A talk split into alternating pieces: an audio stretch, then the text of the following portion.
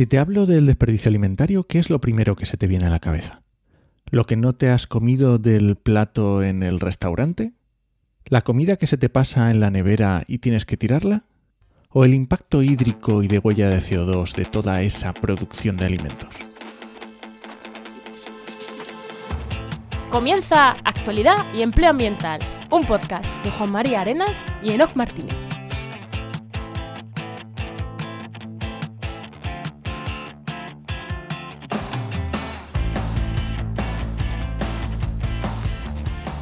Buenas, soy Juan María Arenas Y aquí Enoc Martínez, y este podcast cuenta con el patrocinio de GeoInnova. profesionales expertos en territorio, medio ambiente y sistemas de información geográfica que puedes encontrar en www.geoinnova.org. Hoy, en el programa 169 del martes 28 de febrero de 2023, hablamos sobre desperdicio alimenticio, desperdicio alimentario, creo que se dice, no alimenticio. Eh, bueno, y un poco en torno a eso, también una ley que está pendiente de aprobarse. Bueno, un poquito, un poquito de ese tema vamos a tratar. Pero antes, Enoch, ¿qué tal, qué tal tu semana? Pues esta, esta semana, est- estos últimos días, haciendo memes. no sé si has visto la cuenta de Instagram de Trabaja Medio Ambiente, que ponemos memes. Pues hay veces que están más chistosos que otros, pues eso. Hay, hay veces- según te pide la inspiración a ti, ¿no, Enoch? Efectivamente, sí, porque Bea no se atreve. Mira que le digo yo que haga, pero no, no lo consigo. No, a tener que ¿eh? fichar algún, yo que sé, algún memólogo en la sala y lo fichamos para el equipo. Pues sí. ¿Y tú qué tal? ¿Qué tal tu semana?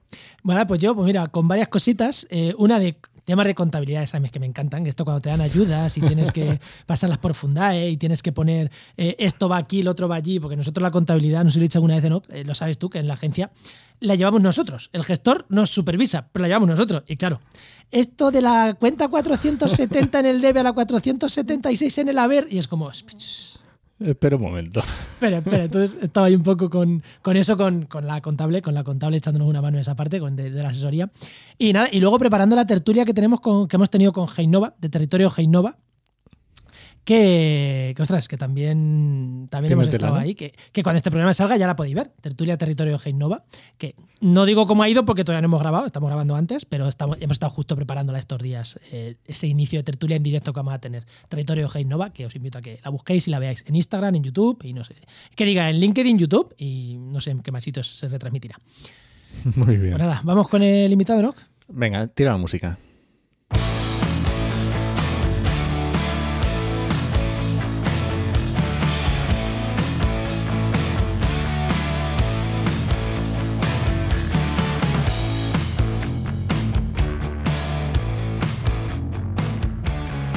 Hoy tenemos con nosotros a Héctor Barco Cobalea, que es ambientólogo, doctor de la Facultad de Ingeniería por la Universidad de Deusto y con su reciente tesis doctoral, su reciente tesis doctoral fue sobre desperdicio alimentario en toda la cadena agroalimentaria. Así que ya nos da una idea de que vamos a hablar de esto con una persona que, que sabe del tema. Eh, pero no, bueno, lo primero, muy buenas Héctor, ¿qué tal? Muy buenas, muchas gracias por la invitación y encantado. Muy buenas, Héctor, ¿qué tal? Y ahora, y ahora a lo broncano. Venga, tu pregunta incómoda, ¿no? Bueno, tampoco, tampoco muy incómodo. No, no, llevábamos tiempo sin decirlo de a lo broncano, coño. Bueno, Héctor, a ver, mi pregunta que le hago a todos los invitados. Eh, cuando eras pequeño, ¿qué querías ser de mayor y cómo has llegado hasta aquí? Bueno, esa es la pregunta del millón. Yo creo que cuando era pequeño, no sé si os ha pasado a vosotros, pero yo cada día quería ser una cosa distinta. Así me gusta. A mí no. ¿No? No, es que Juan es biólogo. Es que, a Ah, ver, bueno, ya, es que ya. los biólogos Los nacemos biólogos. En plan, eh, ¿qué has tenido niño, Ya. niña, biólogo? Pues soy biólogo, Ya. entonces somos biólogos desde que nacemos. Los ambientólogos sí, cada día queréis ir una cosa, como no sabéis qué soy. Claro. pues, Por eso, eh, yo, por ejemplo, hubo un tiempo que quería ser médico, posiblemente por mi padre, eh, evidentemente por el tema de la sangre y demás, vi, vi que no era el camino. Tema deportivo también me encantaba, pero vi obviamente que no, que iba a tener poco futuro por allí. Y acordaros, año 97, 98, 99, el tema medioambiental allí era muy fuerte. Yo vengo del mundo rural en Extremadura, en Frejena de la Sierra y Fuentes de León. Ah, muy Y entonces digo, bueno, no voy a ser médico y me voy a dedicar al deporte, pero esto sí me gusta. Voy a ver qué tal. Eso sí, tampoco era un súper convencido. No era como Juan, que se comía el mundo con la naturaleza. No, no, yo, no, los digamos, biólogos. No soy yo, los biólogos en general somos así. ¿eh? Digamos que en mi caso fue una seducción que fue poco a poco. Y mm, vale, te decides, entras en ambientales y cuando terminas, ¿cómo te planteas la carrera? La Pues carrera profesional, quiero decir. Sí, la- pues la carrera profesional, acordar, yo terminé dos, 2000, sí, mayo ya, 2004, 2005, por ahí. Acordaros que fue la época del boom inmobiliario y Sí. había urbanizaciones por todos sitios y entonces había una, no sé de la ordenación del territorio y a partir de ahí era una forma un poco de frenar ese proceso urbanístico e intentar gestionar el territorio de otra manera más sostenible. Además, estaba aquí las herramientas de los sistemas de formación geográfica que habéis comentado, y ese fue mi, mi camino. Entonces, eh, tiré por allí, de hecho, estuve trabajando en la Agencia de Medio Ambiente, eh, quise ver qué era eso de un andaluz sevillano en el extranjero, entonces me fui a- al extranjero, a Croacia, a un centro de Naciones Unidas. Después quise seguir con el rollo de los sistemas de información geográfica en, en Irlanda, seguí con el extranjero, pero allí ya era la época de la crisis económica y yo ya 2008, quise un poco volver. más tarde. Exactamente, todo este tiempo estuve por allí hablando del tema de, la ordenación del territorio, los sistemas de información geográfica, pero allí quise volver a Sevilla, a mi tierra, y era un momento en el que, por un lado, teníamos que aumentó mucho las colas del hambre, acordaros de los bancos de alimentos, de la necesidad que hubo, el aumento de pobreza, pero en esa misma época aparecieron los primeros eh, informes de la FAO sobre el desperdicio alimentario. Por tanto, yo veía que había un problema de que había mucha gente que necesitaba comida y por otro lado se decía que se tiraba mucha comida. A mí eso fue un tema que, que, eh, que- me volvió un poco loco. Entonces, al volver aquí a trabajar con temas de indicadores ambientales y demás en, la Agencia de Medio Ambiente, también me hice voluntario del Banco de Alimentos porque quise conocer in situ a ver esto de, de- las colas del hambre y del desperdicio alimentario cómo, cómo era. Y allí me di cuenta que, que estaba todo por hacer. No había nada. Del, de- de- de- del desperdicio alimentario no se conocía nada. Entonces ahí eh, planteé un- una tesis doctoral sobre el desperdicio alimentario. De hecho, la propuesta de la tesis eh, me dieron un premio en el Ayuntamiento de Sevilla. Me dio un premio, pero no me dio financiación para llevar a cabo la tesis. ¿Os sonará? Y esa oportunidad sí me la dieron desde la Universidad de Deusto con un proyecto europeo eh, relacionado con la economía circular y demás. Hice la tesis y ahora afortunadamente me dedico a llevar a cabo proyectos sobre la cuantificación del desperdicio alimentario, especialmente en España. Hostia, pues he dicho Y- reciente tesis, no, no era tan reciente tu tesis, ya tiene un tiempecito, ¿no? Bueno, eh, año y medio. Ah, pues, bueno, vale, sí, sí, sí. Vale, vale, vale. Pero sí, lo bueno, fijaros que no sé si os ha pasado que en mi caso he tenido el privilegio de trabajar aplicando la tesis, es decir, que la tesis no ha quedado en un cajón maravilloso o en una biblioteca allí criando polvo, sino que ha tenido una utilidad y para mí eso es una gran satisfacción. Una tesis es bueno. diferente. Eh, no, yo sé que haces siempre el comentario, lo haces yo. Es un poco diferente porque normalmente es acabas la carrera, pum, pum, pum, te metes una beca, Mm. haces la tesis, en el tema casi que te lo Mm. imponen. No te lo imponen, Mm. pero bueno, es lo que toca. Y Mm. aquí fue casi al revés. En plan, tú eh, entraste a la tesis casi por decir, hostias, de esto no se sabe, quiero saber más. No se sabe, pues. ¿cómo hago? Investigo. O sea, me parece una, una manera también que anima a mucha gente a hacer tesis así también. Eh, y muy importante, si no te dan financiación, consíguela. Y si no, no hagas tesis. No trabajes gratis para otros. Coño. Sin duda, sin duda, Juan, sin duda. Eso, eso es clave. Y también te digo que sea una tesis que te llene, ¿eh? Porque la tesis, tú lo conoces bien, Juan, es un camino complejo. Sí, Y si no te gusta, mm, puede ser un problema. sí. Son muchos años de dedicarle de un proyecto bastante, digamos, un proyecto a medio plazo, que tienes que dedicarle Mm. mucho tiempo, mucho esfuerzo y merece la pena pensárselo. Hay cosas que si no lo tienes claro no lo hagas. Una la tesis y otra es tener hijos. Tengo las dos y muy contento, pero si no... Yo acabo de tener ahora una niña de cinco meses, o sea que imagínate, acabo la tesis y me he metido con el, con la segunda parte. Re- suscribo lo que dice Juan, ¿eh? Pues va- vamos con el tema, ¿no? ¿O algún comentario Venga, quieres hacer tú más? No, no, vamos Oye, allá. en la web de trabajemediambiente.com, ¿no? Pones ofertas de que busquen directamente doctores. Es raro, pero sí eh, me he encontrado ofertas de empleo en que piden doctores. ¿eh? No es muy común porque ten en cuenta que eh, las ofertas de empleo básicamente suele ser la mitad para personas sin experiencia o menos de un año y luego la otra mitad se divide entre uno y tres años y más de tres años de experiencia. Entonces, sí que te encuentras que piden doctores, pero no es algo de- demasiado común. Pues vamos con el tema. Tenía esa duda ya te la pregunto en abierto. Muy bien, vamos al lío.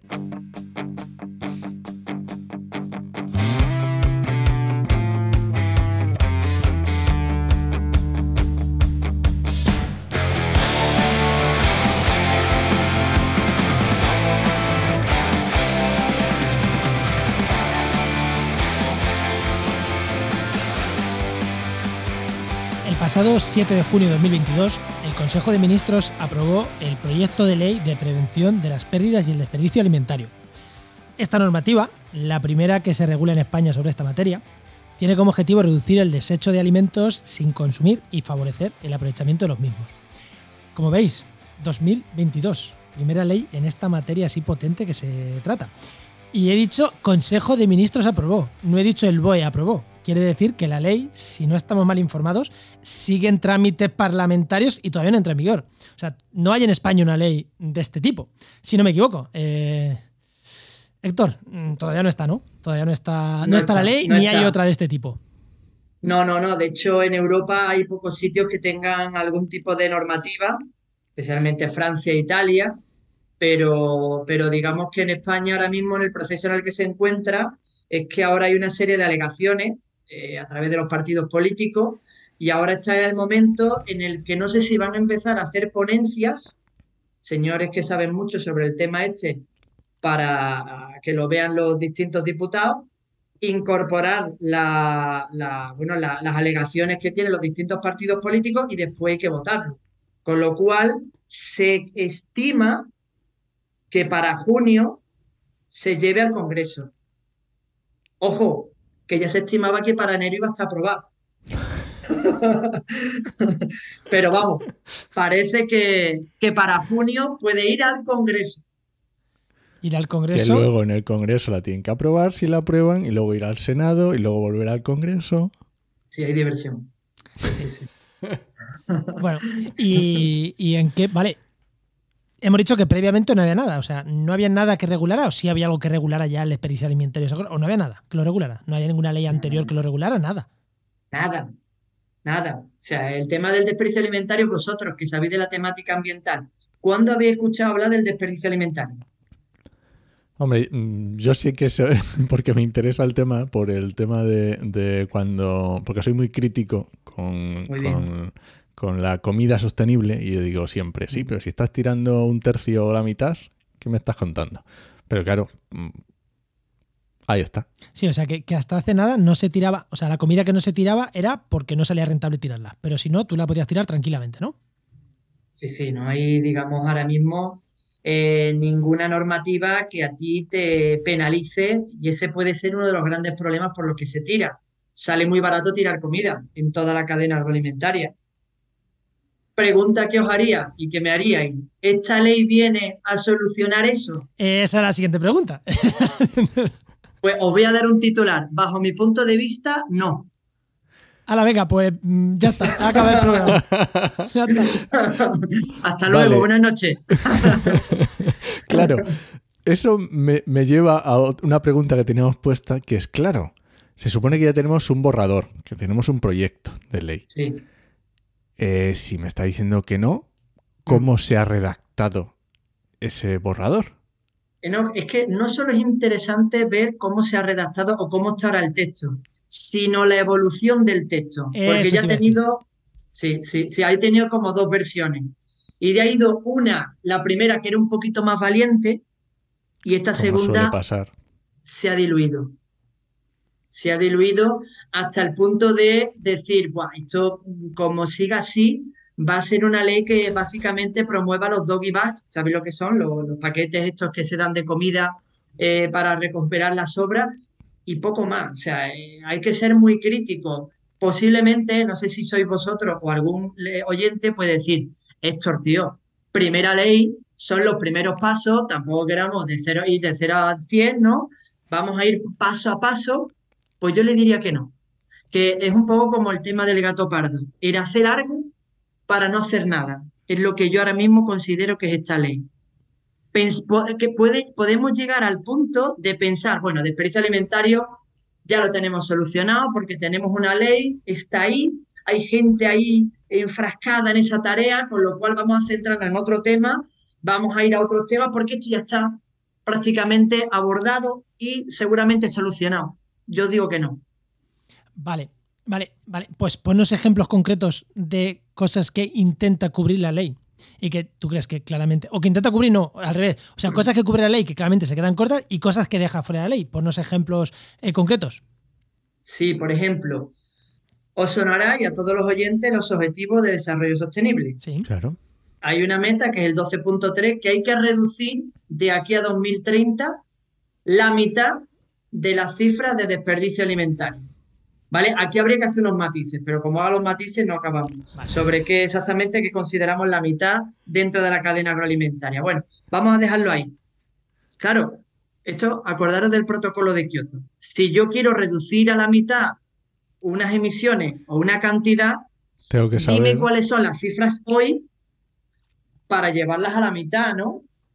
Bueno, pues a, día de hoy todavía no sabemos la cantidad de comida que se tira en España. Hay una cifra famosa, el famoso 7.7 millones de toneladas, pero son eh, cifras eh, claramente mejorables. De hecho, ahora en Eurostat, hace un par de meses, han aparecido otras cifras sobre el desperdicio alimentario, que ahora están en torno a 5 y pico millones de toneladas, que son también de una calidad muy baja. Para que os hagáis una idea, si fueran ciertas, eh, por ejemplo, el desperdicio alimentario per cápita, que es con el que nos podemos comparar con otros territorios en hogares, nosotros podemos decir que a lo mejor nuestro sistema económico es diferente, pero en hogares somos el segundo país que menos tira de toda la Unión Europea. Por ejemplo, nuestros vecinos de Portugal o Italia tiran dos y tres veces más.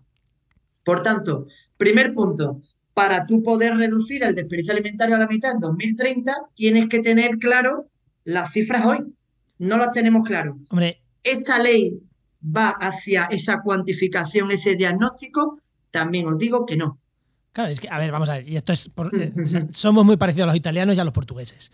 Eh, hmm. Si ellos tiran tres veces más que nosotros, alguien ha hecho mal las cuentas. Exactamente. También os voy a dar otro dato sobre por qué no, esta ley no va a abordar ese, eh, esa, esas metas. Esto es muy, esto, esto, el problema es que esto me parece alarmantemente grave, o sea, este fallo. Y seguramente si aquí hay personas, compañeros o compañeras de ciencias ambientales y habéis metido en el mundo de la economía circular, cuando en la gestión de los residuos hay una cosa que se llama la, la jerarquía, ¿no? Esa pirámide invertida, ¿no? Bueno, en el desperdicio alimentario no todas las soluciones son igualmente importantes. Hay unas que son más importantes que otras. ¿Cuáles son las más importantes? Las más importantes, y en línea con la gestión de residuos de la economía circular, es la prevención. Es decir, que el residuo no se llegue siquiera a generar. Eso es. Después vienen el resto. en este caso sería que el alimento no se llegue a generar. Exactamente. Y después ya, ¿qué otras soluciones? Pues en esa jerarquía vendría la donación, después vendría la alimentación animal y después otros usos tipo eh, para biogás, para compost, compost Claro. Exactamente. Bueno, pues en la ley, ¿sabéis cuál es la primera, en, esa jerarquía, cuál es la primera? No es la prevención, es la donación. Este detalle es, es que esto es muy grave. O sea, esto tú vas a Europa y, se tiran al suelo. Decir, pero ¿cómo, ¿cómo no habéis incluido la prevención, por favor? Y es que hay más. Hay una relación entre lo que he dicho antes y lo que he dicho ahora la medida más importante para fomentar la prevención es precisamente la medición. Es decir, cuando tú mides, no es quedarte en una, en una foto fija. A, ver, que, voy, a ser, mal pensado. El ministro que ha hecho esto, el ministerio, se llama Agricultura, Pesca y Alimentación. Y la gente lo conoce como Ministerio de Agricultura. Igual al ministerio es que no le interesa decir vamos a producir menos agricultura. Llámame loco. No, pero, pero fíjate, Juan, aquí podemos darle una vuelta. De hecho, he tenido eh, eh, algún paper por ahí con gente de Libia, en Valencia, donde hemos estudiado este problema en la agricultura y, además eh, con mediciones in situ muy concretas, por ejemplo, con el tema del caqui, ¿vale? hemos visto que lo que se tira en, la, en, el campo y lo que después se tira en la cooperativa, al final está en torno a un 30% de la producción. Es que eso es un problema para los agricultores. Los agricultores producen 100, pero le pagan 60. Pero estoy hablando de 100 kilos de alimentos perfectamente consumibles. No estamos hablando de fruta que, no, que es incomible. Entonces ahí tenemos un problema, en primer lugar, para la sostenibilidad de la producción. No podemos seguir con que los productores tengan que intensificar enormemente los campos porque tienen que producir 200 para conseguir 150. Entonces, aquí hay uno de los grandes problemas, vamos, y este tipo de temas, yo os digo yo que se conoce muy poco. Este estudio estuvimos hablando en Alemania porque hay muy pocos datos sobre este tema. Vale, vale, vale. Entonces hemos dicho eso. Bueno, no, que no, ¿qué vas a preguntar? No, no, es que estaba pensando, claro. Eh, mm. vale, el primer problema, y, mm, estamos viendo que es básico, la medición. Porque yo entiendo que tienes que medir para saber si estás, por lo menos si estás cambiando o estás mejorando. Mínimo para eso. Claro. ¿Cómo se mide? Eh, ¿Hay algún proyecto de medición? ¿La ley lo, lo, lo prevé? ¿O mm, organizaciones privadas? Bueno, yo he hecho una tesis doctoral precisamente sobre este tema, con lo cual podemos pegarnos si queréis un par de horas. Eh, no, no vas a poder ver a tus hijos, van. sobre este tema. No, no, pero, pero bueno, eh, digamos que afortunadamente el problema que había hace unos años que cada uno medía como le daba la gana, ¿vale? Y eso era un problema porque medíamos realidades diferentes. El 8 que le salía a Eslovenia no se podía comparar con el 20 que le salía a Francia, porque medían cosas distintas. Ante ese desbarajuste, eh, la Comisión Europea, a través de una cosa que se llama la decisión delegada, hizo dos cosas.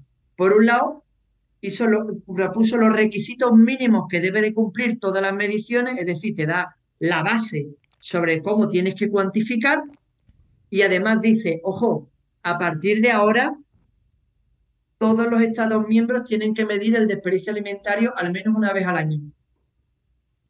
¿Y si ya tenemos las bases? Pues, pues hagámoslo, ¿no? Bueno, pues seguimos aquí empecinados en no hacerlo.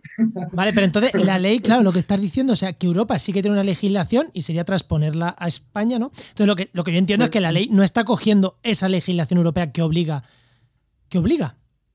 En un principio, Juan, eh, la primera versión de la ley hablaba que habrá un proceso de cuantificación en línea con lo que dice la decisión delegada. Vale. Europea. Esta cuestión se ha diluido, como hemos dicho antes, y ahora lo que se está diciendo es poco más que el Ministerio eh, a lo que más puede hacer es lo que se está haciendo ahora de cuantificación, que es la cuantificación en hogares y la cuantificación en hostelería, que habría que matizarlo uno y otro, pero tampoco tenemos ahora tiempo, y recoger información de otros informes que se produzcan, no sé cómo, a, lo largo de la cadena agroalimentaria. Pero espera, o sea, que la ley solo recoge que se va a medir eh, hostelería y casas es que no, ya, ya ahí, Juan ya me has hecho que tenga que matizar y entonces te voy a tener que dar una pequeña chapa, lo siento. En hostelería no, no sé, es que no sé, ahora mismo no se está midiendo en hostelería, ahora se está midiendo en los restos de que dejan los comensales en determinados bares. Eso no es analizar la hostelería. Eso, de hecho, lo que se está únicamente, bajo mi punto de vista, es señalar que el problema del desperdicio alimentario recae única y exclusivamente en el consumidor, en el ciudadano. O sea, en que no nos comemos todo lo que nos ponen en el bar. Ese es el problema del consumo alimentario. O sea, cuando, o sea, el problema realmente del consumo alimentario, según esta ley, es que cuando me ponen el plato de bravas, me lo tengo que comer entero. Es que te van a decir, no es para tanto esto, no seas tan es porque yo me lo como entero, claro. Claro. No, y además te dirán, verá, dentro de las obligaciones, porque afortunadamente hay algunas cosas positivas, eh, dentro de algunas de las obligaciones que a, partir de ahora todos los agentes de la cadena, que habrá que definir quiénes son esos agentes de la cadena, van a tener que contar con un plan de prevención del desperdicio alimentario. Vale. Yo entiendo que tal vez por ahí, porque todavía no se sabe cuál va a ser ese plan de prevención, que ese plan de prevención dentro de los requisitos mínimos se incluya la cuantificación en línea con lo que marque la decisión delegada. Eso es lo que yo espero, pero como eso no está marcado por la ley ahora mismo, de hecho no hay, no está ni la prevención incluido dentro de la, de la jerarquía, eh, no, y Juan, perdónenme por dudar, pero dudo. yo también. y yo. Vale, me gusta mucho una cosa que ha dicho Juan, claro, hablando de esta parte del consumidor, porque ya nos has dado algunas cifras y mm. estamos viendo que, no tenemos, no lo hemos medido, no lo estamos midiendo bien, lo que sea, mm. pero ¿podemos hacer una idea de la magnitud del problema que tenemos entre manos? Quiero decir, por lo menos para que el, que nos mm. escuche y nosotros nos demos cuenta de, que, de qué estamos hablando. Ya has dado 30% ahí en agricultura, pero... Sí, pero fíjate, ahí eh, yo remitiría a, fíjate, a, a, los estudios que os hablaba de 2011 por, hablar de la magnitud, la FAO estima que en el planeta uno de cada tres kilos de alimentos que producimos en el planeta se tira a la basura. Uno de cada tres. Esto tiene una serie de consecuencias sociales, obviamente, pero también ambientales. Claro. En, forma de emisiones de CO2, en forma de ocupación de tierra, en forma de, huella hídrica. Eh, porque os hagáis una idea, la cantidad de agua que estamos utilizando para regar alimentos que al final mandamos a la basura está en torno a 250 kilómetros cúbicos de agua anuales. Pero, ¿eso cuánto es? Eso te iba a decir. Ni idea. Como no lo digas en piscinas olímpicas. No, eso para que os hagáis una idea, el río Volga, más o menos, pues lo que el río Volga vierte al año al mar es una cantidad equivalente a 250 kilómetros cúbicos de agua. Esto lo podríamos ver también, por ejemplo. ¿Y eso en, porcentaje, de la... porcentaje de la gastada qué puede ser? ¿Un 30% del agua que utilizamos? ¿Un 20%? Es que aquí, claro, el agua, cuando tú dices el agua que utilizamos, me suena mucho al agua doméstica. No, no, no, no, no, riego, riego. Hablo de riegos, ¿eh? Del riego total, no te podré decir. Aquí lo que se suele decir es, por ejemplo, si el desperdicio alimentario fuera un país, seríamos el primer país del mundo en huella hídrica como por ejemplo con la huella de carbono, ¿no? las emisiones de CO2. Pues si el desperdicio alimentario mundial fuera un país, seríamos el tercer país del mundo en huella de carbono, tan solo por detrás de China y de Estados Unidos. Bueno, por lo menos nos ayuda a entender la magnitud del problema. Claro. Y, y, por eso lo que sorprende, como habéis empezado diciendo, cómo que estemos en el año 2023 y todavía no tengamos una ley sobre este tema. No, no sorprende nada. O sea, la ley de cambio climático de hace dos años. O sea, vamos a ver. Lo que sorprende es que hay alguien que se sorprenda. Ya, ya. Pues, eh, eh, pero es que además no sabemos ni siquiera eh, cuánta comida tiramos. Eso te iba a decir, porque has dado, datos de, a nivel global, pero en España. No, no, no. En España yo os digo, o sea, yo por a medios de comunicación cuando me entrevistan y me dicen que de una cifra, digo, prefiero no darla. Es que para dar esa cifra no la doy. Es que, vamos, si soy científicamente medianamente riguroso, es que eso no se puede dar. Eso, como diríamos allí, eso es prácticamente la cuenta la vieja. Pero escúchame, nosotros no somos un medio de comunicación, dinos algo. No, no, no, afortunadamente. Bueno, es que además muchas veces los periodistas quieren una cantidad. Un dato, sí eh, verá, lo importante es llegar al problema. Afortunadamente os digo, está habiendo iniciativas más a nivel regional y local que sí están tirando por la línea de ser más rigurosos ¿eh? Eh, con la problemática del desperdicio. Y ya os digo que los conozco, además se lo creen. Son gente motivada y, yo creo que ellos van a ser referencia en este tema en los próximos años. Oye, ellos, ponle nombres y apellidos, o de dónde están. Bueno, pues mm, yo sobre todo marcaría tres regiones ahora mismo. Eh, una es País Vasco. Eh, vamos, de hecho, si, no me extraña. si queréis conocer su página web, cerodespilfarro.eus. Y si lo marcáis, además ahí en noticias, vaya a la sección de noticias y ya ahí tenéis un informe de la primera cuantificación que se ha hecho en España sobre el desperdicio alimentario en toda la cadena agroalimentaria. Además, me parece que han sido muy honestos porque se ha marcado eh, dónde están las deficiencias, dónde están las, vías de mejora, dónde ha habido dudas y, creo que es un trabajo realmente honesto y además muy en la línea de lo que nos dice la decisión delegada. Eh, también marcaría Cataluña, evidentemente, tienen trabajos también muy punteros, especialmente la caracterización de residuos, cómo a través de la basura se puede llegar a calcular el desperdicio alimentario, y también marcaría la comunidad valenciana. ¿Vale? Porque también tienen trabajos muy pioneros. Eh, yo marcaría sobre todo en el ámbito de la educación y en el ámbito de, atención, una pregunta que es muy importante, que es, ¿dónde hay que medir el desperdicio alimentario en un territorio? Y yo creo ¿Dónde quieres decir? Eh, ¿Dónde quieres decir? ¿En, qué momento de la cadena? O... No, en, dentro de toda la cadena agroalimentaria, hablamos por ejemplo de producción, ¿no? de manufactura. Yo digo, sí, sí, sí, pero ¿dónde? O sea, ¿qué, empresa? Señálame la empresa, ¿no? Dentro de un territorio. Bueno, pues hay una metodología eh, muy en línea de lo que marca la decisión delegada a través de lo que se llama los códigos CENAE, la Clasificación Nacional de Actividad Económica. Bueno, pues a través de esos códigos se puede jugar con esas bases de datos para determinar, a través, además, aquí se ha utilizado los sistemas de información geográfica para tú establecer esos mapas y determinar dónde hay que medir. Además, esos mapas también te pueden servir como una especie de mapas de calor para decir, bueno, no todo el territorio hay la misma concentración de determinadas empresas. Vamos a ver dónde se encuentran especialmente concentradas esas empresas según cada uno de los sectores que forman cada una de las etapas de la cadena. No, no olvidemos, para, oye, si alguien nos está escuchando, yo creo que igual todo el mundo lo tenemos claro, pero no olvidemos que esto no se mide en todas las puñeteras empresas de España. Esto se cogen unas eh, y se mide. Oye, pues se sabe que este tipo de agricultura, este tipo de manufacturera tiene estos desperdicios, este tipo otro. no, se mide toda. Y es interesante eso, que, dices que Valencia sí que pone esas, oye, que medir aquí, aquí, aquí, para que sea ese muestreo sea objetivo. Claro, porque ahí está la clave, Juan, la extrapolación. Hay que saber bien extrapolar. Y aquí los trabajos de, para extrapolar, hay que tener en cuenta esto, esto y esto, lo comunica muy bien y lo ha hecho muy bien la comunidad valenciana. Ya tampoco me gustaría olvidarme que están empezando ahora y posiblemente en los próximos años también eh, podamos hablar mucho de ello en Navarra y Castilla-La Mancha. Muy bien. Vale, y ya nos hacemos una idea de la magnitud que tenemos del problema gordo que tenemos. Vale, y ahora, eh, ¿qué objetivos es los que tiene la ley y qué objetivos reales nos podríamos plantear? Hombre, el objetivo más importante que tiene la ley es lo que hemos comentado antes. Eh, objetivo de desarrollo sostenible, reducir a la mitad eh, las cifras actuales de desperdicio alimentario a lo largo de toda la cadena agroalimentaria.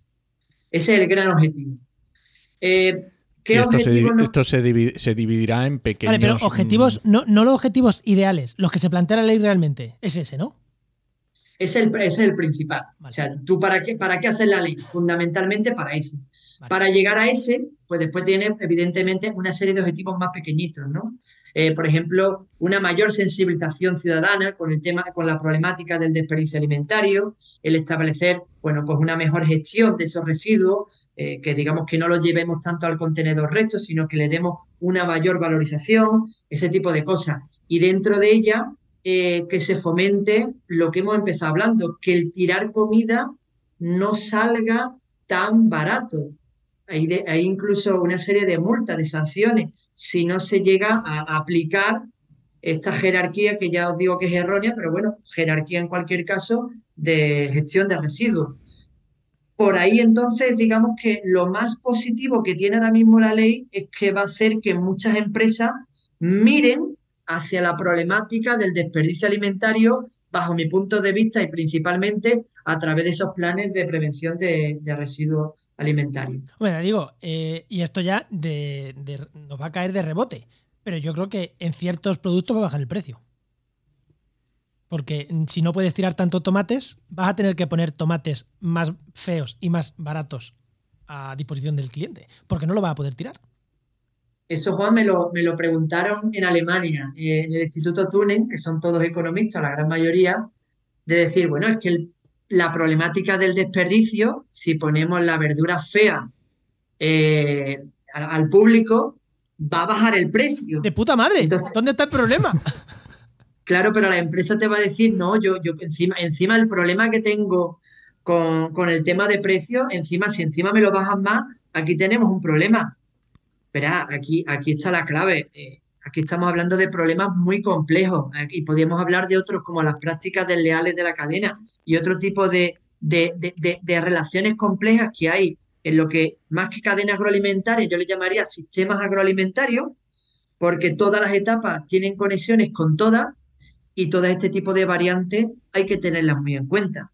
Es decir, aquí no se trata de, de destrozar a nadie, pero por ejemplo, posiblemente una cosa que habrá que llevar en paralelo es que hoy día a los productores se les está pagando muy poco por su producción. Y, esto en línea con el desperdicio alimentario, en línea con lo que dice Juan. Eh, la gente no sabe y se cree que hay un precio único por los tomates, que te pagan 10 por el tomate, que va. A ti te pagan 10 por la categoría 1, pero vas bajando de categoría y a ti te pagan mucho menos. Incluso no te pagan. Incluso tienes que pagar en algunos casos. Por tanto, aquí tenemos un gran problema. Entonces, queremos fomentar los productos feos. Claro, está claro, pero hagámoslo de manera que quien no, quien, salga perjudicado sean los productores, evidentemente. ¿Cómo hay que hacerlo? Bueno, pues eso es, una cuestión de sentarse, por eso hay que hacer reuniones sectoriales con cada uno y ir viendo qué soluciones son las que se pueden adecuar más para que no quede perjudicado ningún sector, porque si al final dejas perjudicado a los productores, pues tenemos un problema. Tiene, tenemos que hacerlo justo al contrario, es decir, que el productor ahora tenga mayor volumen de venta que el que tiene ahora. Claro. Y que el, ciudadano sea menos urbanita, porque cada vez vamos a ser más urbanita. Cuando hablan de que cada vez vamos a ser más personas en el planeta, para el año 2030, 2050, un detalle importante, vamos a ser sobre todo muchos urbanitas. Y eso es muy importante porque hay un fenómeno que me gusta mm, eh, remarcar que es el distanciamiento alimentario. El distanciamiento alimentario es desde que donde tú produces el alimento a donde llega, cada vez la distancia es mayor. Eso tiene un mayor impacto ambiental, huella de carbono y demás. Pero hay una segunda parte, ¿eh? es lo que se llama un distanciamiento mental. Es decir, como cada vez veo menos a los alimentos, cada vez sé menos de dónde vienen, fijaros, ni me importa. Del desconocimiento al que no me importa, hay muy poco. Y cuando a la gente le importa muy poco de dónde vienen los alimentos, si se tira más, si se tira menos, ahí tenemos un gran problema, porque cada vez vamos a ser más urbanitas, que eso es un gran problema. Oye, Héctor, y estás hablando, estamos hablando todo el rato metiendo productores y estamos metiendo consumidores. ¿Realmente tenemos aquí, aquí es donde está el problema entre productores y consumidores? ¿O hay más partes de la cadena? ¿O unos tienen más peso que otros? ¿O no lo sabemos? Sí, aquí, eh, como hemos dicho antes, toda la cadena agroalimentaria forma parte de la, problemática del desperdicio alimentario. Por tanto, todas las etapas, todas las empresas tienen margen de mejora. Eso para empezar. Entonces no es un problema únicamente de productores ni de consumidores producción, manufactura, distribución y consumo, tanto en el hogar como fuera del hogar, todos formamos parte del mismo sistema. Y todos podemos formar parte, formamos parte del problema, pero también de la solución. Lógicamente, hay, em, las empresas no quieren tirar comida en muchas ocasiones porque es tirar dinero. Claro. Entonces, el ayudar a que cada uno de los eslabones de la cadena no tire comida le va bien a la empresa porque digamos que no tira dinero y nos va bien a todos como territorio. El problema posiblemente sea, y por el que yo partiría, es porque nunca nos hemos sentado seriamente a hablar sobre el problema. ¿Cómo vamos a sentarnos a hablar si no conocemos ni la cifra? Ya. Entonces, cada una de las etapas, el productor, el consumidor, el del restaurante, el de distribución, son islas que van gestionando el problema como pueden o si ven que no le dan solución, pues lo oculta para que nadie lo vea. Pero no ha habido esa reunión de entre todos decir, oye, esto no puede ser que estemos tirando esta cantidad de comida. ¿Cómo lo podemos hacer mejor? Claro, sí, aquí, claro, es que mm, las tiendas ya cuentan con que el, un 30% del producto que me entra lo voy a tirar por diferentes motivos de comida. Y ya lo meten en el precio del resto de productos. Claro, si, si se les obliga. Claro, es que creo que hay. Ostras, que la ley obligue, por ejemplo, a que no se pueda tirar ese 30%. Es que, de verdad, es que yo creo que nunca sería negativo. Es que no sería negativo. Es que, de verdad, yo no le veo. Yo no le veo. o sea, sí le veo el problema. O sea, sí, sí entiendo dónde puede estar el problema, pero no le veo que no puede ser una solución fácil si nos sentamos todos y lo hablamos, de verdad. Es que. Y para eso una ley es necesaria. Claro, pero para, eh, ahí, ahí iría al principio. ¿La ley para qué la queremos? Y entonces yo partiría de que para llegar a hacer esa, ese sentarnos a hablar, tenemos que sentarnos a hablar y en la mesa tiene que haber unos datos, una cifra, conocer el problema, porque si no, ¿de qué voy a hablar yo con los demás si no conocemos el problema? Yo me, para mí, yo me quedaría muy tranquilo, al menos que el objetivo fuera para conocer el problema. Porque es que además el conocer el problema, como decía antes, eso se me olvidó decirlo, eh, cuando tú mides, tú fomentas la prevención. Porque, mira, hay estudios científicos, por poner uno para que los oyentes lo vean claro, de unos alemanes. ¿Habrá algo más minucioso que un alemán ingeniero? Bueno, pues esta gente se pusieron a medir todos los días de todo el año en varios hoteles en Alemania. Todos los días, además pesando. Bueno, pues a través, solamente mediante el pesaje, consiguieron reducir el problema entre el 40 y el 80% del desperdicio alimentario. ¿Por qué? Pues muy sencillo. Porque primero, la, la, información es poder, ¿no? Pues eh, a los gestores, que son los que mejor conocen la empresa, le dan las pistas de dónde está su problema. Y en segundo lugar, le estás diciendo que ellos también tienen un problema y por tanto pueden darle una solución. Seguramente uno de los grandes problemas que tenemos aquí en la cadena es que muchas empresas, igual que muchas familias, muchos hogares, por estudios que hemos ido haciendo, no son conscientes de que tiramos comida. Cuando seamos conscientes, ya todos en nuestros hogares, en nuestras empresas, ya podremos ir dando soluciones para reducir ese problema. Pero el gran problema hoy día es que ni siquiera somos conscientes de ello. Sí, Juan. Sí, no, no, no, que creo que para cerrar es eh, igual no somos conscientes nosotros. Mi abuela cenan sobras todas las noches porque no estamos para tirar. y como mi abuela, muchas en España, ¿eh? Claro, como las abuelas, vamos. De hecho, fijaros, eh, en algunos estudios que hemos hecho, sobre todo allí en el País Vasco, eh, cuando tú le preguntabas a las personas que participaban en la cuantificación del desperdicio en los hogares, decía, oye, ¿piensas que en tu hogar se desperdicia más menos o igual que el resto de tus vecinos? La mayoría de la gente te decía que tiraba menos. y muchas veces la cantidad que te decía que tiraban o que pensaba que tiraban, cuando medían, pues veíamos que era muy diferente. Y esa era la mejor forma de sensibilizar. Sí. Pues yo creo que creo que nos hemos quedado con un mensaje positivo al final, que hay cosas pequeñas que se pueden hacer que van a ser más efectivas, incluso que la ley. Y creo que con esto, Enoch, no sé si quieres tirar algo más o, ya le decimos momento spam. No, ya. Hombre, yo creo que nos podíamos tirar y esto da para unos cuantos podcasts. Pero bueno, para ser el primero, yo creo que no está mal. Así que, Héctor, eh, cuéntanos, haznos un poco de spam de valor. Los oyentes, ¿dónde te pueden encontrar? ¿En LinkedIn tienes una página web o dónde? ¿O te tienen que ir a invitar a, a un café o cómo? Pues sí, bueno, por LinkedIn eh, me podéis buscar a través de simplemente escribiendo Héctor Barco Cobalea, como suena, la última Cobalea con B. Y por supuesto, yo ahora trabajo para una ONG que se llama Enraiza Derechos. Y, si escribís Enraiza Derechos, todo junto, punto org, pues ahí tenéis la web, ahí tenéis las noticias, los proyectos que vamos haciendo y también ahí aparecen los datos de contacto de todos nosotros y nosotras. Así que por cualquiera de esas vías eh, me podéis encontrar yo encantadísimo de daros la chapa sobre este tema tan complejo pero tan apasionante como el desperdicio alimentario. Dejamos el enlace en las notas, no te preocupes, para que no se nos pierda nadie. Muchísimas, muchísimas, muchísimas gracias, Héctor. Muchas Muchísimas gracias, a vosotros. Hasta luego. Hasta otra.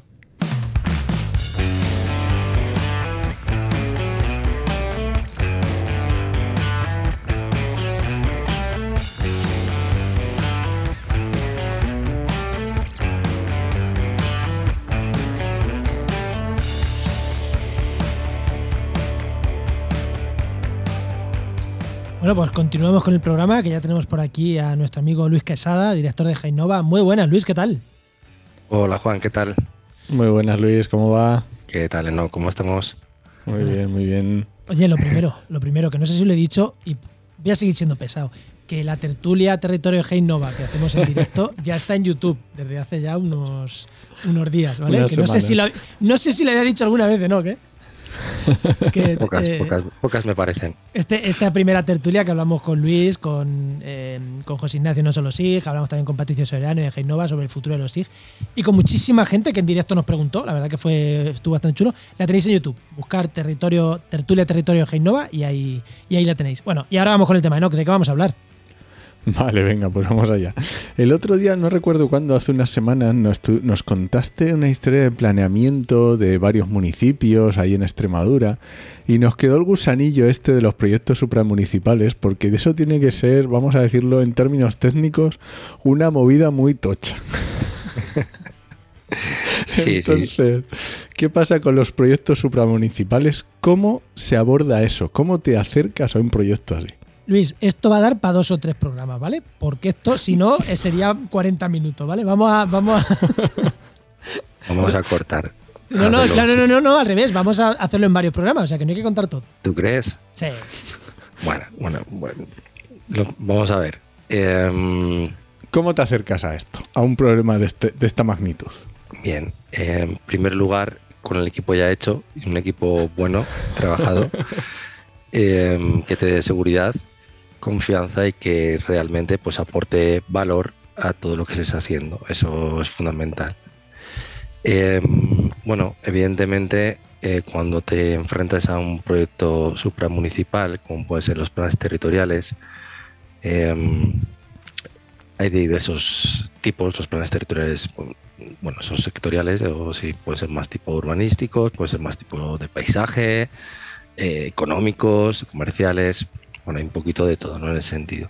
Pero al final em, tienes que levantar la mirada, no puedes estar enfocado a un un municipio o un- una zona, un centro histórico o algo así. Realmente tienes que levantar la mirada, tienes que levantar esa escala de trabajo y tienes que determinar muy bien el alcance al que vas a hacer los análisis, ¿vale?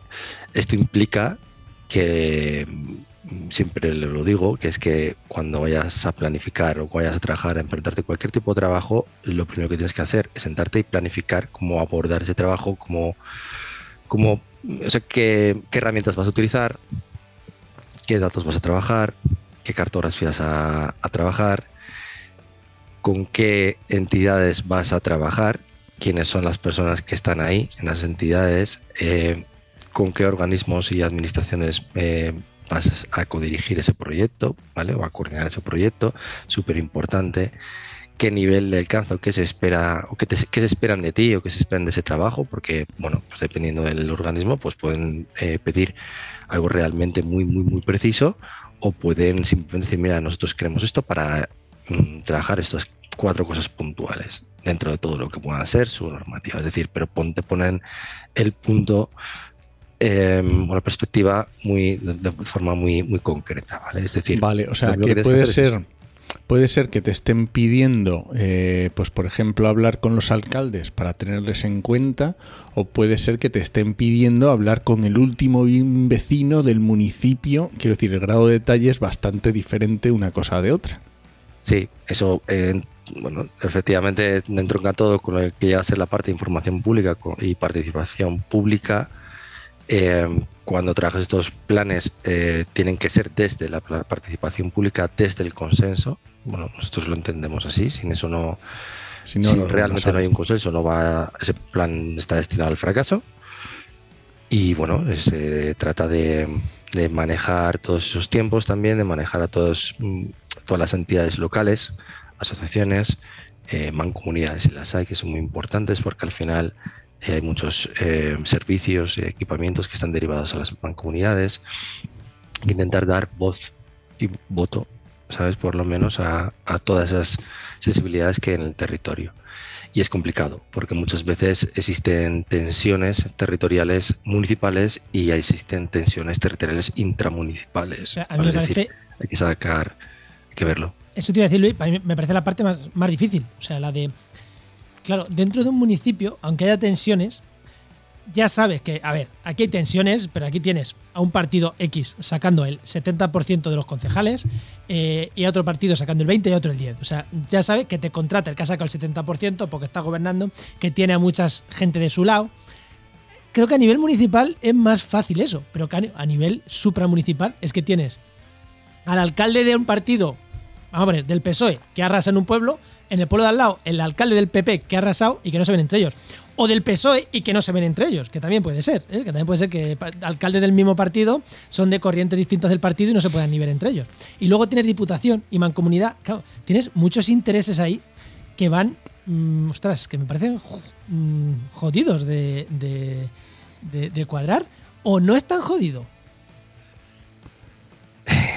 Sí, a ver. Em, ¿Para qué nos vamos a engañar? sí, es complicado, pero bueno, también te puedes enfrentar a unos planes supramunicipales y saber que eh, hablando desde el ámbito político, que es en la que, digamos, el ámbito que, que te estás refiriendo, porque cuando yo también me refiero a tensiones, me refiero también a otro tipo de tensiones más eh, urbanísticas, ¿vale? Eh, de implantación de zonas, digamos, complicadas, ¿vale? A nivel de urbanismo, a nivel ambiental, de degradación, ¿vale? Y, pero a nivel político, pues evidentemente mm, puede ser un problema si resulta que existe un territorio muy heterogéneo, ¿sabes? En cuanto a partidos políticos, en cuanto a diversidad política, ¿vale? Pues realmente es más complicado, ¿vale? Tener, jugar un poquito con las tensiones. Pero ahí es donde entra em, el juego del técnico, de intentar hacer ver, ¿vale? O de mediar. Eh, que realmente el territorio muchas veces, el municipio en sí mismo no puede dar Em, no, o sea, no es suficiente para poder em, trabajar o, salir adelante, sobre todo en, áreas que están muy despobladas. Tienen que acompañarse, tienen que em, ir compaginando gastos, compaginando equipamientos y ahí también, por ejemplo, es una de las cuestiones complicadas a la hora de hacer, eh, por ejemplo, este planeamiento territorial, porque muchas veces cuando se definen equipamientos que son eh, supramunicipales desde un plan territorial, dejan de computar dentro de lo que es el plan municipal o ya no computan de, igual forma y evidentemente pues pierden esos indicadores sostenibles que tienen que estar sujetos a la ley urbanística eh, territorial. Es decir, que es que son muchas cuestiones que tienes que tener en cuenta, intereses políticos o incluso personalidades, ¿no? actitudes políticas de dos municipios que sean del mismo partido político, que es que no tiene nada que ver, pero realmente pues hay una personalidad eh, mucho más fuerte en, un partido, o sea, en, un municipio que en otro y que realmente pues, eh, pues difieren y tienen encontronazos en ese sentido a nivel político y a nivel territorial de, de todo tipo, ¿sabes? Es complicado en ese sentido, pero bueno, al final se trata de ir manejando todas esas tensiones, de hacer mucho trabajo, mucho taller eh, sectorial, de poner en juego los diferentes valores, de darles voz, ¿vale? De que se sientan en el sentido que están participando, porque es muy importante en ese sentido, y, de llevar esto adelante, porque hay muchas administraciones que, bueno, prefieren hacerlo justamente para evitar estas tensiones, prefieren hacerlo directamente, mira, el plan territorial eh, sale a partir de la comunidad autónoma, o del gobierno provincial o lo que sea, y oye, pasa de así, y eh, bueno, de comunidad autónoma, y oye, eh, vosotros tenéis que asumir este plan territorial en vuestro, eh, en vuestro municipio y ya está. Y lo que digáis, pues me da igual. Se lo tiene que comer con patatas. No me parece la forma más. la mejor forma de hacer las cosas, pero existen esos planes territoriales así también. Sí, sí. Salen, salen, todos los problemas a posteriori, claro, evidentemente. Oye, y otra cosa cuando hablas del abordaje, no sé si lo has comentado, el tema del grado de detalle. Porque claro, ¿hasta qué punto hasta qué punto vas a ser específico? Eso también imagino que será un punto importante antes de ponerse a trabajar. Claro, tú piensas que cuando haces eh, este tipo de planes, eh, eh, tú tienes que hacer un estudio, tienes que hacer un análisis y el diagnóstico posterior eh, en base a una información que, que parte de, los municipios, ¿vale? Pero que evidentemente es complicado muchas veces obtener, tú tienes que hacer mucho trabajo con ellos. Pero claro, mm, en realidad cuando más desagregada tengas esa información, es mejor, porque la agregación de esa información es sencilla. El problema está cuando no tienes agregada y quieres bajar un poco más a nivel de detalle, ¿vale? Que todavía no puedes. Eh, pero mm, es muy complicado encontrar eh, esa información a nivel tan desagregado.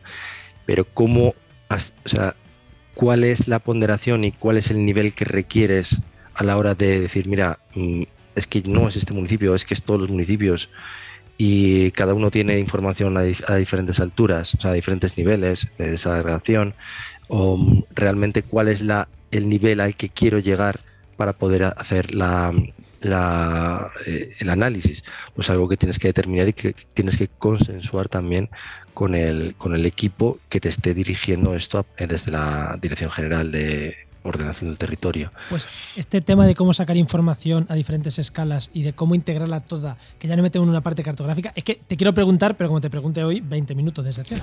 Así que Luis, si te parece, la dejamos para la semana que viene. Claro, ¿Te por parece? supuesto. Venga, Venga, vamos allá. Venga, pues nada, Luis, pues muchísimas gracias como siempre por. Gracias. muy bien.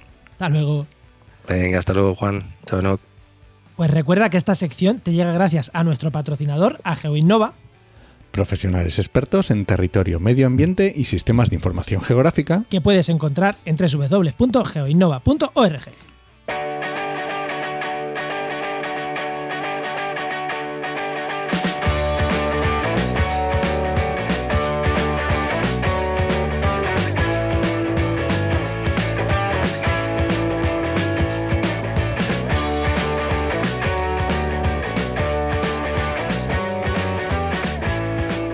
Bueno, no, Nos vamos ya, ¿no? vámonos. Yo creo que ha estado interesante el tema hoy, ¿eh? Me ha A mí, gustado a mí me ¿eh? gusta, a mí me gusta. Yo también, de- yo también gasto menos, tiro menos comida que mis vecinos. Yo también. Tú también, Yo ¿no? tiro muy poquita, ¿eh? Bueno, venga, te voy a recomendar un podcast. Venga, ¿Cómo no? La Trinchera Verde. Un podcast, eh, la verdad, no me acuerdo. Lo tengo apuntado en mi lista, merece la pena ser recomendado, pero mm, no tiene mucha frecuencia y hace mucho que no escucho uno. Así que es recomendable, pero no me acuerdo.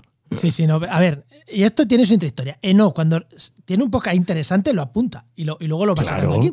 Pero hay veces que le pasa como esta, que dice, hostias, este lo apunté, si lo apuntas porque sí, pero, Pero no me acuerdo. no se acuerda de qué era. Sé que está chulo, pero no me pregunten más. Lo había apuntado, había apuntado. La trinchera verde está chulo para recomendar. Sí, además es que de una asociación que se llama ATAN, pero bueno, no me pregunten más. ya Sí, está, pero además es de. Sudamérica, me has dicho, ¿no? Sí, lo que pasa es que no recuerdo el país, jolín, es que es un Ah, sí, da igual, si no son todos iguales, qué marda. Qué malo. Si Bueno, no, no, es- esa, es la, esa es la, la visión que tenemos de España. Sudamericano, qué más da? Si un mexicano, un chileno, un argentino son iguales, son de allí, un peruano, son todos iguales. Eh, evidentemente, véase la ironía, ¿eh? Véase la ironía. ¿Vale? Sí, que en podcast es difícil de coger la ironía, pero Vale, sí, hay no. ironía. Quiero ser irónico. Pues nada, ahora sí, Venga. vámonos, ¿no?